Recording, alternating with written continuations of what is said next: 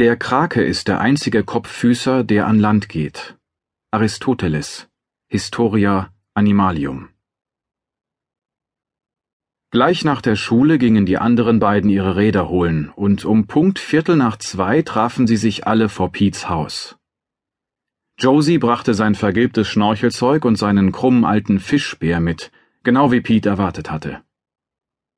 Der kleine Abe Wyman hingegen hatte nichts dabei außer einer winzigen silbernen Digitalkamera, die vor seiner schmalen Brust baumelte wie bei einem Touristen. Pete bot ihm an, die Schnorchelmaske seiner Schwester zu benutzen, aber da machte Abe ein Gesicht, als habe man ihm gerade gesagt, er solle vom Empire State Building springen.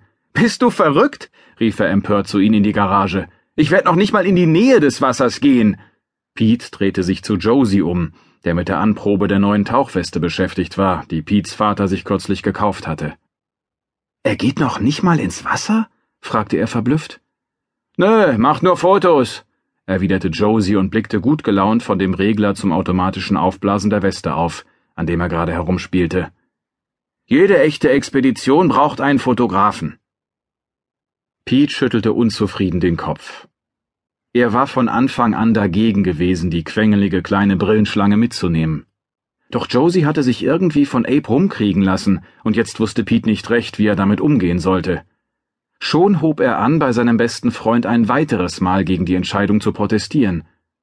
Aber irgendwas daran, wie erwachsen und männlich dieser in der Tauchweste wirkte, die er über seine muskulösen braunen Schultern gezogen hatte, hielt ihn davon ab und so fuhr er schließlich einfach mit leicht beleidigter Miene fort, seine Ausrüstung zu packen. Er schob die teure neue Druckluftharpune in seinen Rucksack, die sich sein Vater zusammen mit der Weste gekauft hatte, und als darunter ein großes, gezacktes Tauchmesser zum Vorschein kam, steckte er vorsichtshalber auch das mit ein. Dann stieg er auf sein Rad und machte sich mit den anderen auf den Weg nach Bakers Point. Die nördliche Spitze der schmalen Barriereinsel, auf der sie lebten, lag nur etwa zehn Minuten von seinem Zuhause entfernt. In der Sonne funkelnde weiße Wärmeschutzdächer, wie frisch gewaschen wirkendes Bermudagras. Der tropische Sturm Howard war endlich weitergezogen. Drei Tage lang hatte Pete zu Hause sitzen und am Fernseher dabei zuschauen müssen, wie sich das sommerliche Unwetter immer weiter Floridas Ostküste hinaufschob.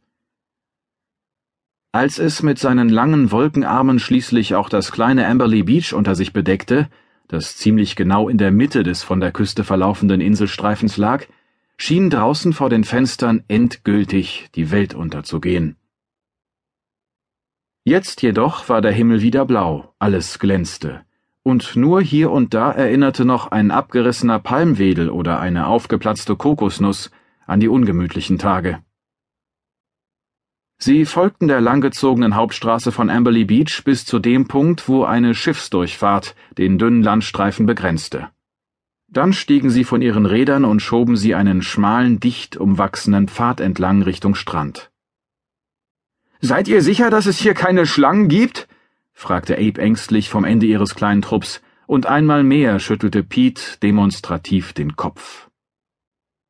Der Pfad führte zu einem alten, halb vom Sand begrabenen Parkplatz.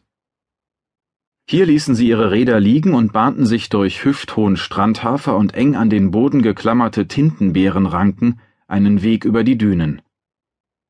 Etwas weiter rechts gingen die niedrigen Sandhügel in den sorgsam gepflegten Rasen von einem der großen Anwesen über, die an diesem Ende von Amberley Beach das Meeresufer säumten. Links trotzte ein halb verfallenes Hotel, mit hohen hölzernen Giebeln dem unsteten tropischen Wetter. Unmittelbar neben dem Hotel streckte sich eine Mole aus künstlich aufgeschütteten Felsen weit hinaus aufs Meer. Und hinter der Mole und hinter dem dunkelblauen Wasser des Schiffskanals waren die ersten Häuser von Tarpen Shores zu erkennen, der nächsten kleinen Inselgemeinde, die in nördlicher Richtung vor der Küste lag. Pete stapfte den anderen voran die Dünen hinab, und hielt dann direkt auf das alte Pier zu, das sich auf Höhe des Hotels wie ein riesiges, stelzbeiniges Tier aus dem Wasser erhob. Einst war es an die Terrasse des Hotels angeschlossen gewesen, doch Tornados und Sturmfluten hatten die Verbindung im Laufe der Jahre gekappt, und jetzt stand es nur noch mit sechs seiner hohen Holzbeine auf dem Strand.